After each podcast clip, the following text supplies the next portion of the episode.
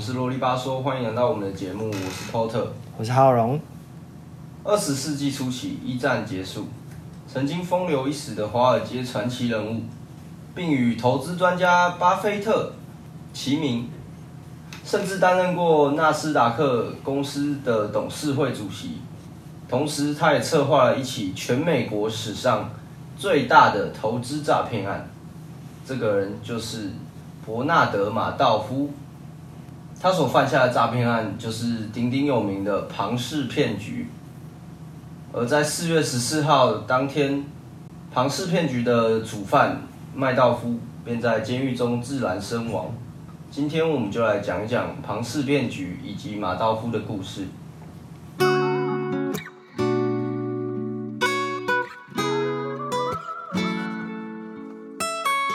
而庞氏骗局这个名词其实是来自于一个意大利的骗子查尔斯·庞兹。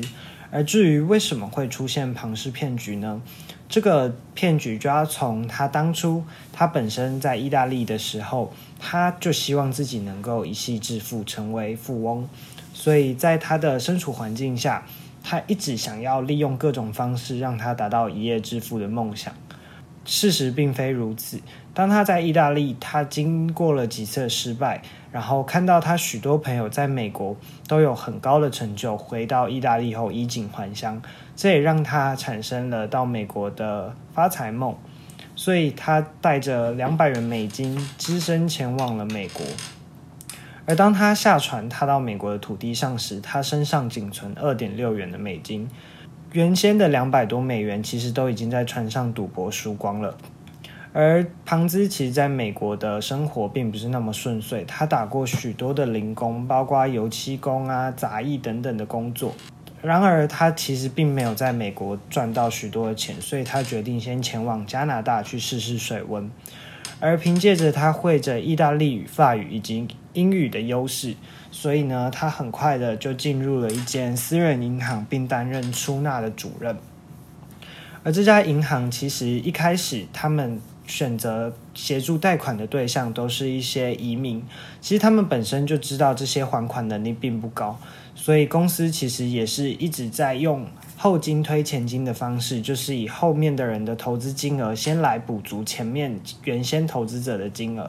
果不其然，这间银行后来就是因为老板卷款潜逃而就倒闭了，而庞兹也因为伪造文书入狱。随后他出狱以后，他决定回到美国的波士顿。当时他发现最快速的赚钱方法就是金融，而在当时一九一九年第一次世界大战刚刚结束的时空背景下，当时的世界经济体其实处于一片混乱的状态。而庞兹正是利用了这种混乱，他选择在这个时机想要想到了一种方法可以赚钱，这就是兜售国际回邮券。而什么是国际回邮券呢？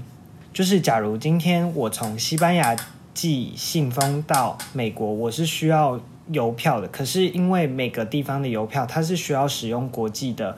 邮票，然而。如果西班牙的人在信封里面放置了一张国际回邮券，而在美国收到信的人，他就可以从信里拿出这张国际回邮券，到美国的邮局去兑换这张邮票。这样其实省去了他们互相的呃工作量，所以其实当时在会员国大部分都是采用这种国际回邮券的方法。而这个美国邮票，它其实也是可以再去转卖去获得美金，而庞兹就是利用这个方法。开始了他的庞氏骗局的计划。他开始向他的朋友们宣称，这样的方法可以赚取差价。的确，在一开始，大部分投入资金的人，他们都有得到一些甜头。然后，庞兹甚至夸下海口说：“你在四十五天内，你就可以得到五十趴的回报，或者是在九十天内，你就能得到一百趴的回报。”所以呢，在投资者得到甜头后，他。许多投资者也开始帮庞兹背书，使得庞兹的下线越来越多，就是相信这个计划会成功的人越来越多，所以他的现金流也越来越多。不过，其实这只是一个话术，庞兹根本不可能，呃，庞兹根本就没有实际的购买这些国际回邮券，只是以现金的方式让投资者以为他们有得到利息，然后就以钱滚钱的方式。从后来投资者的金额来回补给前面的投资者。而直到了一九二零年，这个计划就宣布了破产，而庞兹在隔年也承认了他的罪行。这就是史上有名的庞氏骗局，而此后庞氏骗局也成了金融诈骗行业的一个专属名词。其实简单来说，就是指用后来进入投资者的钱给前面的投资者回报，以这样的方式滚动，直到破产或是还款不了，都可以通称为庞氏骗局。麦道夫的起家其实也是有一点真正的金融实力的。他在一九六零年的时候注册属于自己的公司，当时资本额只有五千美元。在那个时代，美国证券业的规定是非常严谨的，但马道夫。的聪明才智也让他在证券行业里面找到一条发财的办法。那个时代的做股票都是手工的，需要耗费很多时间，还有交易员也需要很多佣金，所以马道夫就利用他的公司做自动化交易。马道夫的自动化交易也是现代华尔街交易体系的先驱之一。他的公司是第一个用自动化做买方卖方的，他也是第一个给予订单返佣的公司。也就是类似手续费折让意思，也让他公司的生意越来越好，这也才成功让他当上了纳斯达克的董事会主席。然而，麦道夫在美国的众多公司中都担任董事职位，个人的形象也是一个德高望重的存在，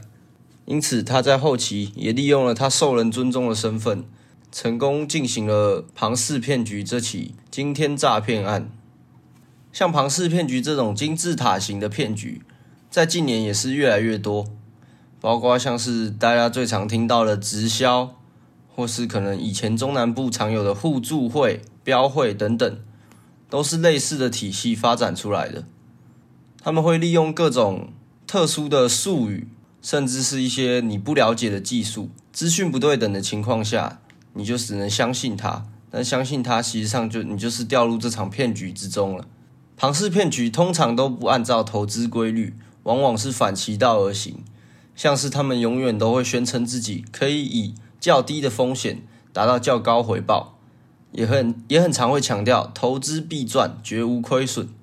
他们会极力渲染投资的神秘性，可能是内线交易，可能是自己是个天才或是专家，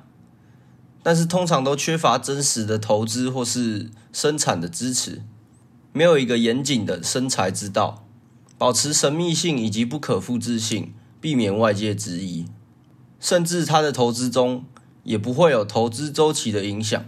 不论是市场行情大涨或大跌，都能稳赚不赔。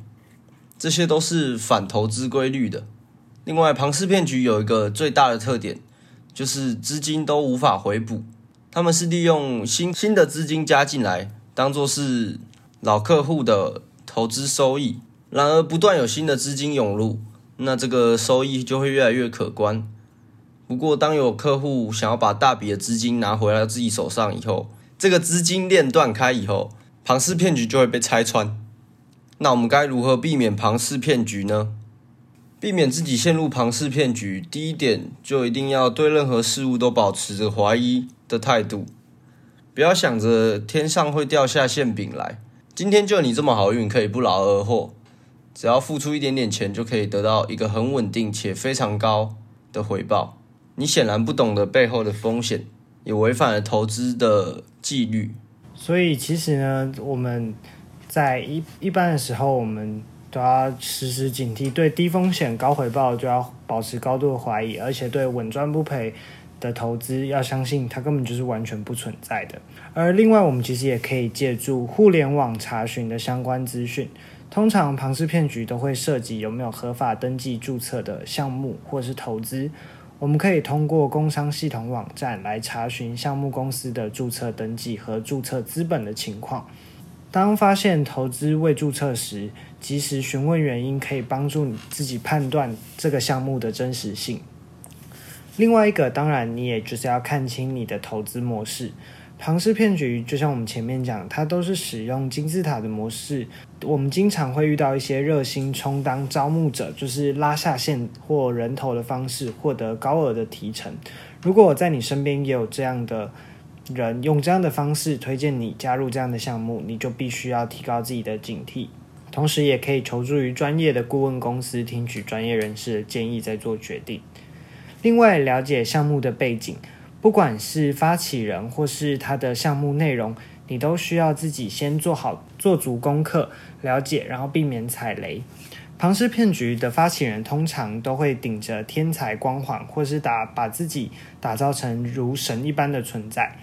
例如，3M 金融互助的创始人，当初就是将自己打造成英雄式的人物，用来欺骗大众。所以，其实我们在一般投资的时候，我们就要懂得如何避开这些让我们会误误入陷阱的地方。在当时那个年代，科技并不像现在这么发达，可能人传人，就会发现那个项目真的是稳赚不赔且得到回报。所以，我们也不用过度惊吓以前那些人被骗。不仅是可能一般的市民，像是瑞士银行、巴黎银行。汇丰银行、西班牙国际银行等等许多大公司也有被陷入庞氏骗局里面，因此只要记得多听多看，如果真的不懂的就查资料，才会避免陷入庞氏骗局里面。HBO 在二零一七年时就曾经推出过一部电影，名字就叫做《庞氏骗局》，而它的背景并不是以查尔斯·庞兹为主角，而是以前一阵子过世的马道夫诈骗事件的马道夫为呃电影主角，而主演的正是高年级实习生的男主角劳勃迪尼洛。而这部电影其实在推出时就得到了极大的回响，所以如果想要对庞氏骗局或是马道夫有更多了解的，也可以到 HBO 来欣赏这场电影哦。好，那我们今天节目就到这边，欢迎下礼拜来收听我们的节目。有任何想法或是问题，也都可以在底下留言告诉我们哦。我们下礼拜见喽，拜拜，拜拜。